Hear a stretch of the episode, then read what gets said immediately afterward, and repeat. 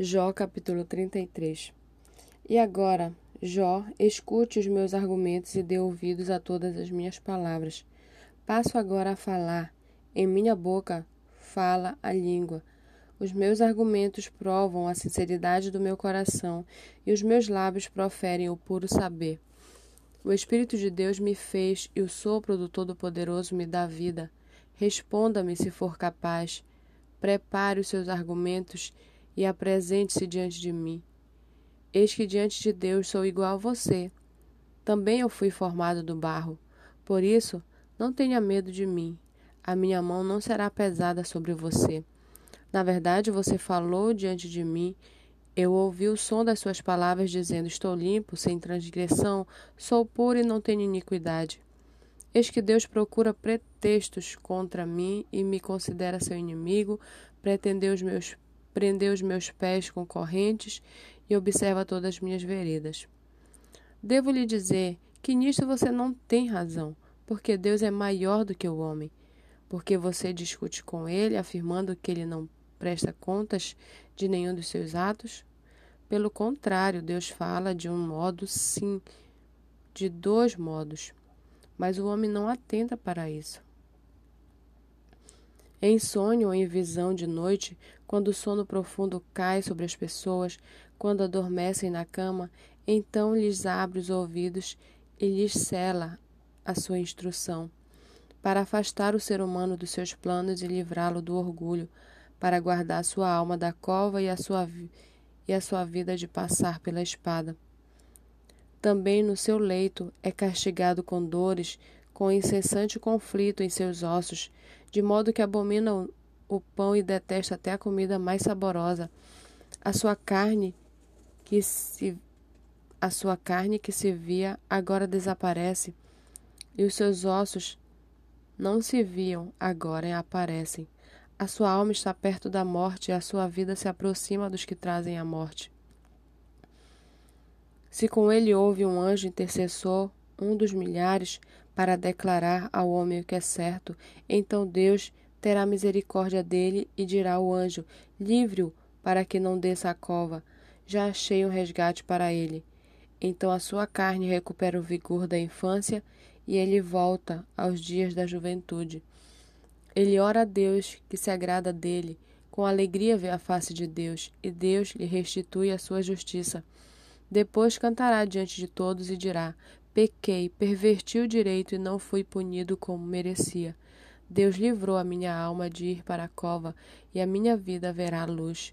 Eis que Deus faz tudo isto duas e três vezes no seu trato com o ser humano, para reconduzir da cova sua alma e iluminá-lo com a luz dos viventes. Agora, Jó, preste atenção e escute o que vou dizer. Fique calado, porque eu vou falar. Se você tem alguma coisa a dizer, diga. Fale porque gostaria de lhe dar razão. Se não, escute o que vou dizer, fique calado e eu lhe ensinarei a sabedoria. Jó capítulo 34 Eliú disse mais: Vocês que são sábios, ouçam as minhas palavras. Vocês que são instruídos, escutem o que vou dizer. Porque o ouvido avalia as palavras, assim como o paladar prova a comida. Escolhamos para nós o que é direito, conheçamos entre nós o que é bom. Porque já disse, sou justo e Deus tirou meu, meu direito, apesar do meu direito, sou considerado mentiroso. A minha ferida é incurável, embora não tenha cometido nenhum pecado. Será que existe outro homem semelhante a Jó que, que bebe a zombaria como se fosse água? Ele segue o caminho dos que praticam a iniquidade e anda com homens perversos, pois disse de nada adianta ao homem ter o seu prazer em Deus. Por isso, vocês que têm entendimento, me escutem. Longe de Deus o praticador, o, longe de Deus o praticar, ele a maldade, e longe do Todo-Poderoso o cometer injustiça, pois Deus retribui ao homem segundo as suas obras e paga cada um conforme o seu caminho.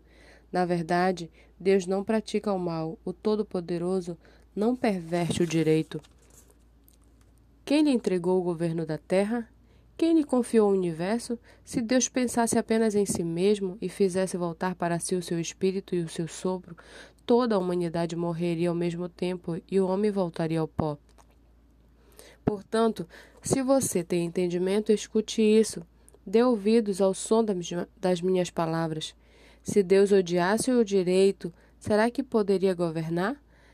Será que você quer condenar aquele que é justo e poderoso? Será que alguém diria a um rei: Você não vale nada? Ou diria aos príncipes: Seus perversos? Quanto menos diria isso aquele que não privilegia os príncipes e que não favorece o rico em prejuízo do pobre, porque todos são obras de suas mãos. De repente morrem. No meio da noite, as pessoas são abaladas e passam, e os poderosos são levados por uma força invisível. Os olhos de Deus estão sobre os caminhos do homem e veem todos os seus passos. Não há trevas nem sombras profundo bastante onde os que praticam a iniquidade possam se esconder, pois Deus não precisa observar o homem por muito tempo antes de o fazer comparecer em juízo diante dele. Deus arrasa os poderosos sem os inquirir e põe outros em seu lugar, porque ele conhece as obras deles. De noite os transtorna e eles são esmagados. Ele os castiga como se fossem ímpios à vista de todos, porque se afastaram de Deus e não quiseram compreender nenhum dos seus caminhos, e assim fizeram com que o grito dos pobres subisse até Deus, e este ouviu o lamento dos aflitos. Se ele se calar, quem o condenará? Se encobrir o rosto, quem poderá vê-lo?